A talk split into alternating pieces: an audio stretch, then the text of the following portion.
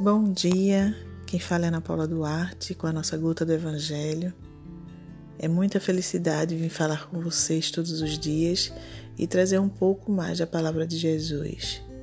Que a graça e o amor de Cristo esteja sempre nos intuindo. Hoje, ainda no capítulo 3, há muitas moradas na casa de meu Pai, diferentes categorias de mundos habitados, item 5. Os espíritos que encarnam em um mundo não se acham a ele presos indefinidamente, nem nele atravessam todas as fases do progresso que lhes cumpre realizar para atingir a perfeição.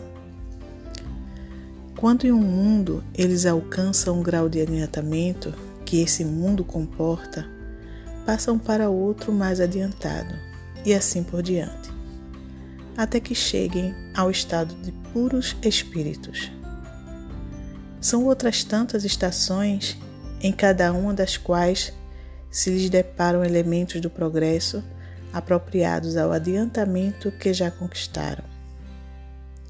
É-lhes uma recompensa ascendente a um mundo de ordem mais elevada.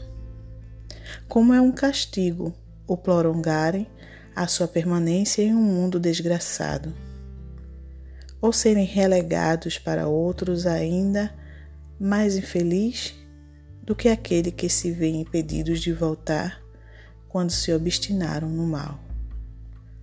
Assim seja.